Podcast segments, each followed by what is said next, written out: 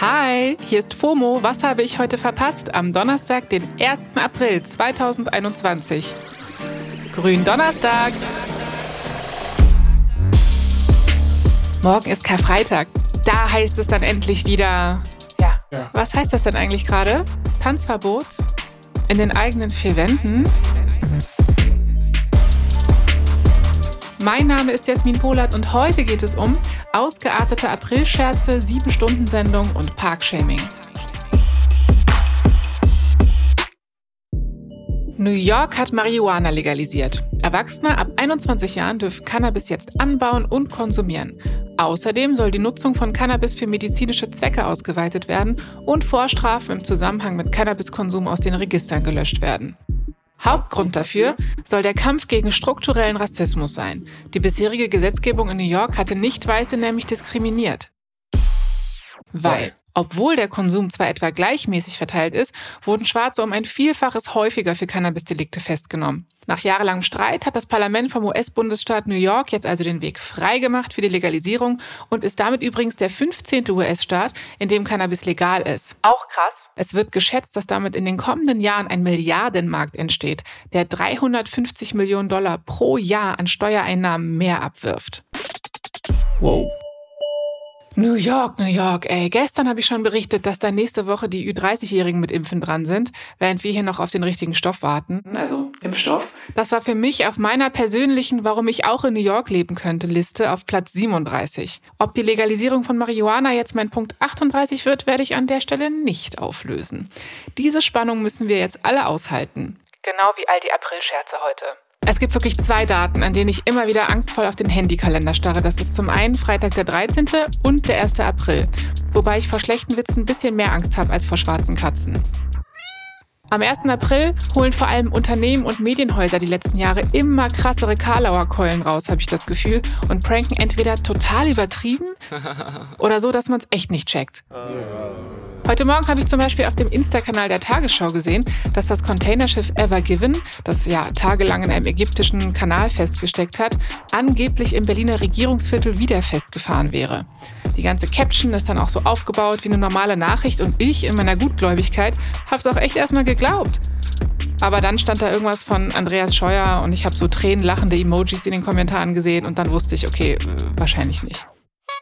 Stellt euch jetzt einfach den Clowns-Emoji auf meinem Gesicht vor.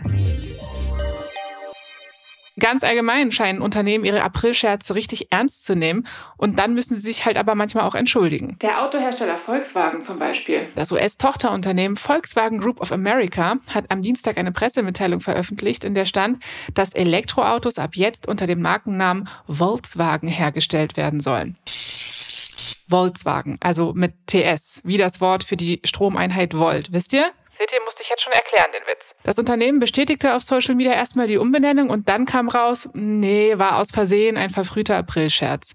Die Meldung dazu war nämlich angeblich als Scherz für heute geplant. Na lol.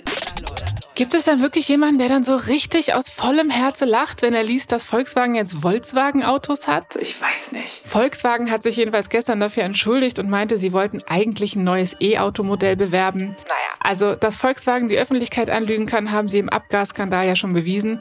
Solche Aktionen sind dann vielleicht nicht so schlau. Schlaue Aktionen können Joko und Klaas besser.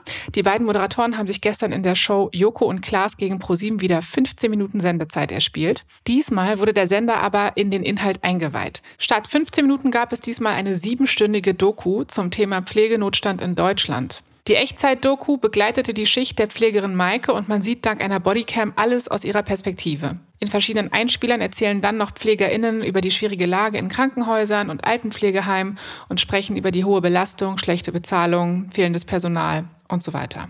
Die Doku kam richtig gut an, sogar bei der Konkurrenz. RTL twitterte, starke Aktion pro 7, ein beeindruckendes Zeichen für die Pflege.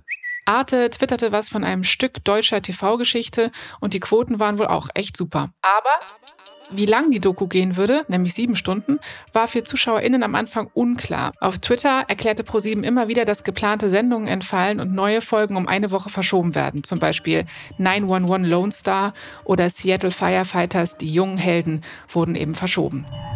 Auf Instagram gab es Leute, die sich darüber beschwerten und geschrieben haben, das Thema ist zwar schön und gut, aber was ist nun mit 911 Lone Star? Oder was soll der Scheiß? Sechs Ausrufezeichen. Wann kommt endlich 911?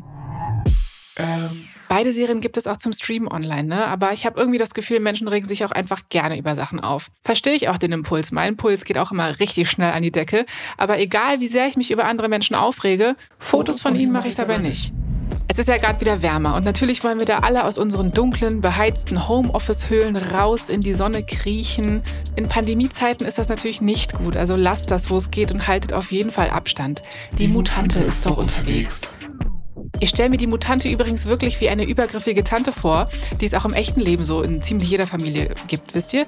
Die einem immer so zu nah rücken und Facebook-Videos auf dem Handy zeigen. Aber jede Tante ist cooler als die Mutante. Kleiner April-Wortwitz muss auch von mir mal sein heute. Aber ernsthaft, haltet Abstand. Was ich aber eben auch nicht cool finde, die Fotos von eben den Menschen, die sich im Park in der Abendsonne treffen. Meine Timeline war gestern voll von solchen Fotos von Menschenansammlungen im Freien und die hatten dann so Überschriften wie Berlin, wir haben ein Problem oder Pandemie, welche Pandemie? Parkshaming ist gerade auch nicht hilfreich, Leute. Lasst uns mal nicht mit dem Finger auf andere zeigen und heimlich Fotos von denen dabei machen, nur um Empörung zu erzeugen. Vor allem, weil nicht jeder Mensch einen Kleingarten oder auch nur einen Balkon hat. Bei uns allen liegen die Nerven blank, aber Empathie und respektvoller Umgang müssen als Gesellschaft schon immer noch drin sein. Bleibt einfach alle drin und macht einfach Selfies. Mein Tipp. Mein Tipp, mein Tipp, mein Tipp. Das war's mit FOMO für heute. Morgen ist Feiertag, aber am Samstag melde ich mich mit der Wochenendausgabe wieder und da geht es dann um K-Pop. Yay! FOMO ist eine Produktion von Spotify Studios in Zusammenarbeit mit ACB Stories.